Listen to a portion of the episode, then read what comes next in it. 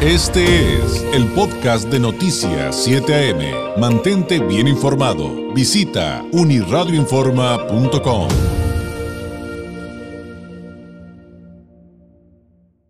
En el tema de la controversia por los nuevos libros de texto gratuitos para educación básica en México, había eh, pues muchas manifestaciones eh, de de desacuerdo, otras que lo defienden. Hay un posicionamiento de la Coparmex en este sentido para eh, pues, eh, entender eh, de bien a bien de qué viene. Le agradezco que justamente el presidente de esta confederación en Tijuana nos tome la llamada. Es Roberto Vega. Presidente, muy buenos días. ¿Qué tal, David? ¿Cómo estás? Muy buenos días, David. Aquí a todo el auditorio. Gracias por tomar mi llamada. ¿Por qué el posicionamiento y en qué consiste el posicionamiento, presidente? Gracias, David. Mira, para la Coparmex es muy importante eh, la educación. Creemos que educación es progreso y al, enterarnos de la nueva situación eh, del libro de texto que el gobierno federal ha tenido eh, la idea de renovar la, gama completa, los seis, los seis años de primaria, vemos varios factores, David. Primero, vemos los contenidos. Los contenidos nos alejan del modelo educativo de excelencia. Muchas en México, Coparmex tiene un, propósito y un modelo muy claro de educación que es lograr la excelencia académica. Eso se logra con la ciencia, la tecnología, eh, el inglés, la computación. Eh, vemos que lo que se está planteando en los nuevos libros eh, nos aleja de esa situación. Vemos también preocupaciones como el uso del lenguaje incorrecto, el cual no está aprobado por la Real Academia Española.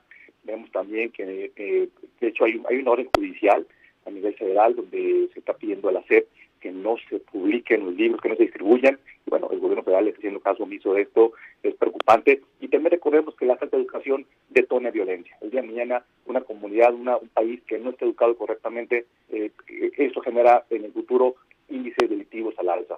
Esas son nuestras preocupaciones. Estamos, estamos promoviendo que se consideren a todos los actores importantes, relevantes del sector, padres de familia, especialistas, académicos, científicos, los grupos que realmente conocen y deben estar presentes en la elaboración, en el diagnóstico, en la preparación, en el contenido de los nuevos libros y los planes de estudio. Es por el bien de México, David. Eh, presidente, eh, esto quiere decir que entonces, digo, si, si, eh, si estoy mal, corríjame por favor, que no estamos hablando eh, solamente de los libros de texto gratuitos. O sea, con su explicación entonces debo entender que también, por ejemplo, la denominada Nueva Escuela Mexicana es parte de, estas críticas y de este posicionamiento? Mire, David, en general, eh, lo que estamos haciendo, nuestra observación principal es hacia el nuevo libro de texto gratuito para educación básica. En ese sentido va nuestro posicionamiento. Eh, son libros, en el pasado, como por referencia, todo lo que es primaria, la Secretaría de Educación Pública eh, cambiaba un, un año a la vez. Es decir, si íbamos a cambiar los libros, cambiaba primero primaria. Este es nuevo ciclo escolar de seguir la ruta que sigue el gobierno federal, los niños que están en quinto año, que traen ya una ruta, una ruta crítica, un proceso evolutivo, se encontrarán con una pues, un, programa eh, trunco, es decir, no va a haber secuencias de educación. Entonces creemos que desde ahí está mal planteado. Este, también sorprende, David, que proceso de elaboración de los nuevos libros de texto está, digamos, encapsulado y reservado para que no podamos pedir por transparencia, eh, digamos, la información que los llevó, los autores, digamos, nos sorprende que hayan decidido tener cinco años de, encapsulamiento de información reservada, no, no pública, eh, cuando debería ser un proceso transparente, abierto e inclusivo. Claro, a ver, ese punto creo que es bien importante comparándolo con otro que ha sido motivo de crítica, es decir, eh, siempre la falta de transparencia, presidente, creo que no abona en, nada cuando hablamos de una administración pública. Ahí podemos coincidir. Pero eso lo quiero aterrizar en el asunto de que no hubo revisión, es decir, hubo un incumplimiento de procesos y por otro lado, eh, si se pide, y esta es una de las solicitudes también de la oposición, que, bueno, en este caso estamos hablando de, la iniciativa privada, pero eh, coinciden en ese término, de hacer una revisión. Sin embargo, pues los libros ya no alcanzarían a reimprimirse. Entonces, ¿cuál sería, digamos, em, eh, la recomendación o el camino que ustedes propondrían para solucionar esto, más allá de una supervisión que ya faltó, pero una revisión que sí podría realizarse? Sin duda se, ha hecho un gasto enorme en, la, generación y en la impresión de millones de libros para México. Eh, tristemente, como decíamos, hay una ley nacional de educación que sugiere y, recomienda y obliga justamente a que el contenido de todos sus libros sean hecho en base al diagnóstico y a la, aportación de un grupo multidisciplinario de expertos en las diferentes áreas. Eh, hoy vemos con mucha preocupación que a nivel nacional muchos gobernadores han, han favorecido la distribución, aún y contrariando la, la, pues el, la decisión de un juez federal de, no hacerlo el gobierno federal. Eso preocupa. Bueno, como tú bien dices, estamos ya ah, el día 29 de, de agosto inician clases de nivel federal estamos ahorita pues, haciendo varias lluvias de ideas con expertos, es, es prácticamente una realidad que se van a distribuir en, gran parte del país. Así es. preocupa, ocupa y tendríamos que tomar alguna estrategia. Sé que varias, varias escuelas privadas están eh, viendo la forma de eliminar algunos contenidos, de fortalecerlos con otras fuentes, pero preocupa, sabes que David, la mayoría de los mexicanos sobre todo en el sur del país, que no tiene acceso a más fuentes de información. Y te digo una cifra que me, que me, que me, que me, que me preocupa mucho, el tema de la movilidad social en México. El 64% de mexicanos promedio en nuestro país que nacen en condición de pobreza, mueren en condición de pobreza. Y esto es una cifra muy preocupante, muy triste, y la educación es justamente un factor de movilidad social.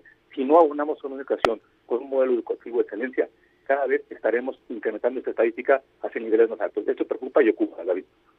Entonces, eh, esto tendría mayor afectación también, si lo estoy entendiendo bien, presidente, estamos platicando esta mañana con el presidente de la Coparmex Tijuana, Roberto Vega, afectaría a quienes no tienen acceso a, educación privada, porque en educación privada pues, pueden utilizar los contenidos mínimos, eh, el criterio, contenidos adicionales, o, horarios extras, libros adicionales, y a lo, a lo mejor compensarían, pero entonces esto, si también, le insisto, si estoy entendiendo bien, afectaría a todos aquellos que no tienen acceso a una educación adicional. Así es, David, correcto. Desafortunadamente la, nuestro país, y más en el sur de México, tenemos altos niveles de pobreza, eh, casi un 60% del país en nivel de pobreza, y como tú bien dices, los colegios privados, los que más tienen, tendrán la oportunidad de acceder a libros, a libros eh, modernos, a libros eh, diferentes, a libros competitivos, inclusive a tecnología, pero desafortunadamente la mayor parte del país, los niños que menos tienen, seguirán, seguirán teniendo totalmente deficiente. Por eso, Copamed queremos propiciar que si los libros de texto es la única herramienta con la que contamos a nivel nacional, sean libros que realmente nos pongan en la línea del progreso, que incluyan tecnología, ciencias, matemáticas, computación, inglés, e inclusive, David, un, tema muy importante es la programación. Yo no veo ningún, yo, estuve leyendo varios libros de los que se filtraron y, y pude leerlos, eh, no en ningún caso eh, eh, vemos la programación computacional. La programación computacional es una de las de las profesiones que más éxito tienen y tendrán en el futuro y, son un factor determinante en la movilidad social. Entonces, para mí es muy importante la computación. La computación implica obviamente matemáticas, algoritmos, pensamiento lógico, crítico. Ahora, eh, ¿qué sigue? ¿Qué sigue? Porque finalmente pareciera que estamos en un embudo eh, entre quienes los defienden y quienes critican eh, lo que está sucediendo con estos libros de texto gratuitos, presidente. Seguiremos haciendo, haciendo un frente común. David, vamos a México la semana que entra, tenemos varias reuniones, estamos trabajando como gran sociedad organizada. Esto es la motivación que tenemos, David, es el, presente y el futuro de nuestra niñez. Con eso no se puede jugar, con eso no se puede comerciar. Eh, necesitamos políticos, David, que piensen en la siguiente generación, no la elección, en la siguiente generación. Entonces, seguiremos haciendo lo que nos toca desde la Copranet como empresarios, buscando tocar todas las puertas que sean necesarias, buscando eh, con propuestas siempre, llevando el debate a un mejor nivel. No se trata de, temas políticos electorales, se trata, se trata del, presente y el futuro de México, que es la niñez. Y entonces se podrían sumar, por ejemplo, a los llamados a ampararse y a y apoyar a las familias que se quieran amparar en este sentido? Pues mira, estamos haciendo toda la evaluación de todas las posibles alternativas. Haremos lo que queremos sea, sea más apropiado y conducente a lograr que los libros que, y la educación en México sea de mejor calidad. Presidente, le agradezco muchísimo este tiempo. ¿Algo que agregar antes de despedirnos? Presidente, eh, perdón, eh, David, agradezco, agradezco tu, invitación. Hago un comercial brevemente hablando de, educación y deporte el próximo domingo a las 7 de la mañana en Coparnet. Tenemos nuestra carrera deportiva. Eh, esperamos más de mil, mil corredores. Quiero hacer comercial para invitar a todo Tijuana que nos acompañen. Eh, inscripciones están en línea o llamar a Coparnet. Tenemos todavía algunos lugares y es una carrera deportiva en formato de 5K y 10K. Una carrera muy bonita, familiar, en el afán por impulsar el deporte y la vida sana. Estamos invitados, David. Perfecto, ahí está la invitación y me imagino que más información en su página y en sus redes, presidente. Correcto, correcto David. Perfecto.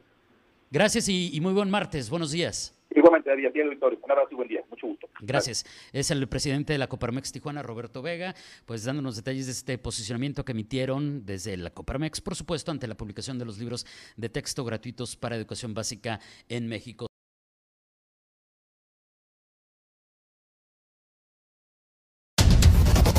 Este fue el podcast de Noticias 7am. Mantente bien informado. Visita unirradioinforma.com.